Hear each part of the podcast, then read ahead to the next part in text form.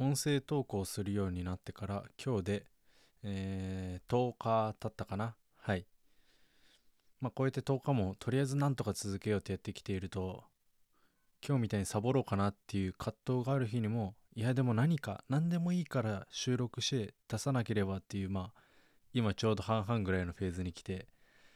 まあなんか当たり前に音声投稿ができるようになればなっていう頑張ってる最中でございます。でまあ実際今日は本当にサボろうかなって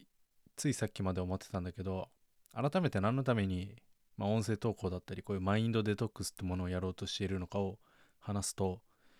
エクスプレッシブライティングって言葉皆さんご存知ですか、まあ、日本語に訳すと筆記開示といってまあこの場合はライティングなので文字で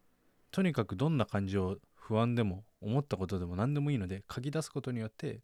思考の整理落ち着きだったり、まあ、客観的に見ることによる自己整理ってものが行える、まあ、それが expressive writing 筆記開示です。でまあマインドデトックスって僕は、まあ、文字でも実際に書いてますしノートに投稿して客観的に見れるっていうこともやってるんですけど圧倒的に音声って手っ取り早いですよね。書くこともなければ本当思ったことがすぐ出せる。まあ expressive speaking っていうかまあただ expressive が僕はすごくなんか言いづらいしなんかパッと意味が出てこないなと思ったので僕なりの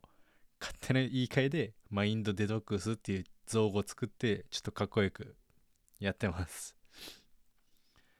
そんな感じで今日喋ってみてまあなんだかんだ何の意味もないかもしれんけど、喋ってよかったなって思ってます。はい。これで気持ちよくすっきり寝れそうです。ありがとうございました。おやすみなさい。